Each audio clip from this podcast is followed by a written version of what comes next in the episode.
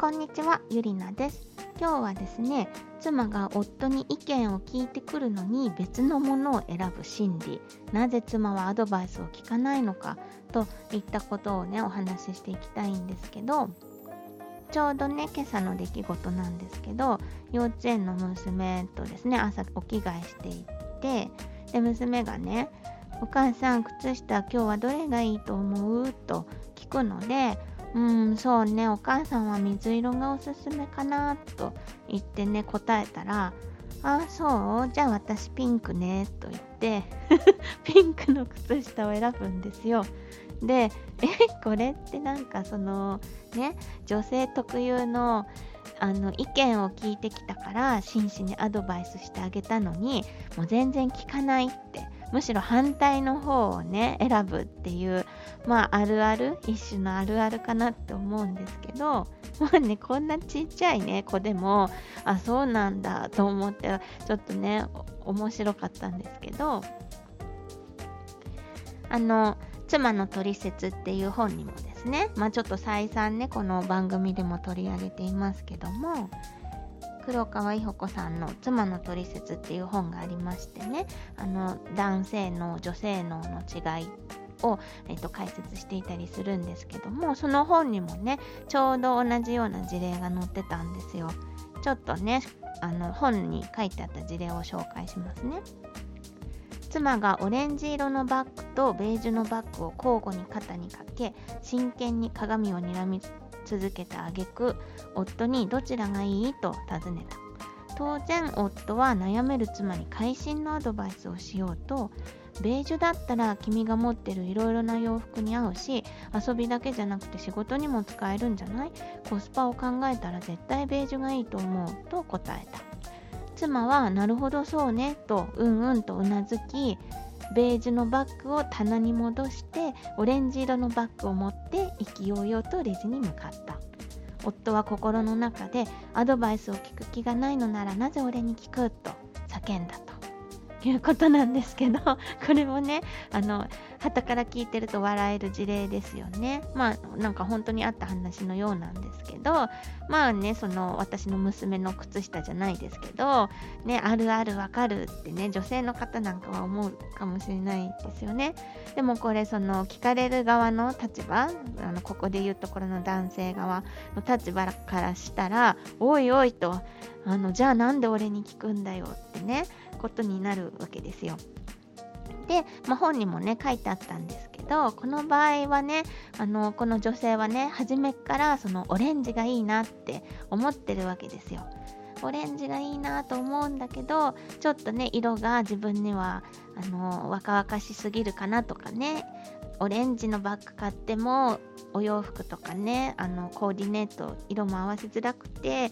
あのどうしようかなとちょっと迷ってるとでそこで夫の意見を聞くと。で夫は当然ね、まあ、ベージュのバッグを勧めてくるだろうなと分かった上で聞いているんですね。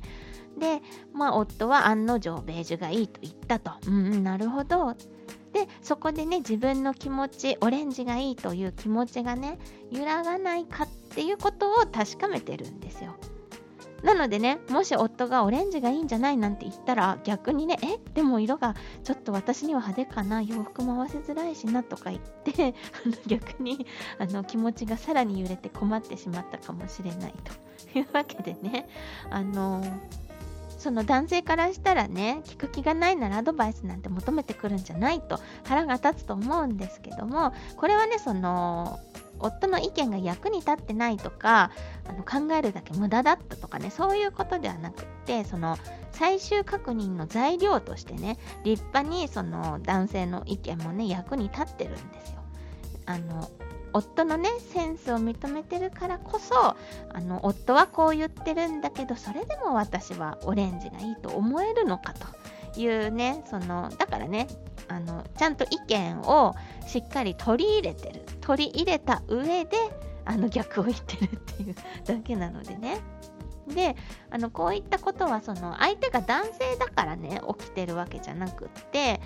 あの夫婦間とか男女間とかねあのに限られたものでもなくってそれこそね私の娘の事例で言えば、まあ、親子間女同士でもこういったことはありますしあとねこの占いのあの私占いをやってるんですけど占いのお客様なんかでもねこういったことはよくありましてあのお客様がねあの A と B どちらの選択肢がいいでしょうかというようなご質問もねあのどっちの例えば仕事を変えようかと思ってるんだけどあのどっちの仕事がいいでしょうかとかね。そういったお悩みに対して、まあじゃあ占いの結果、占いまして、あ、あの、占いの結果としては A の方がいいですよとお伝えしますよね。そうするとお客様が、あ、わかりました、ありがとうございます。A の方がいいんですね。うん、でもやっぱり私はこうこうこう思うので、あの、今回は B にしたいと思いますみたいな あれ占いはええって言ってるじゃんって、あの、まあね、思ったりもするんですけど、それはね、あの、私の占いが役に立たなかったのかっていうと、まあ、そういうわけじゃなくてね、まあ、お客様からはすごく感謝される、あの、ありがとうございます、よく分かりましたってことでね、あの、その、双方の A にしたらこうこうこう、B にしたらこうこうこう、まあ、それぞれのメリット、デメリットみたいなものがあるわけですよね。だからこそ悩むわけじゃないですか。であの占いの結果は A だったんだけどもそれでも B にしたいと思う気持ちっていうのにこのお客様が気づけたっていうことでねあの十分お役に立てているとちょっとね自分で言うことでもないんですけど あ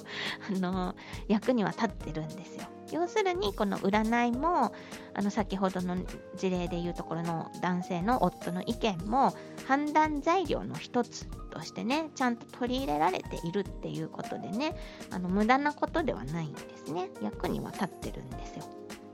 で、その今朝のね、我が家の例で言えば、娘はね、最初から今日はピンクの靴下で行こうと決めてる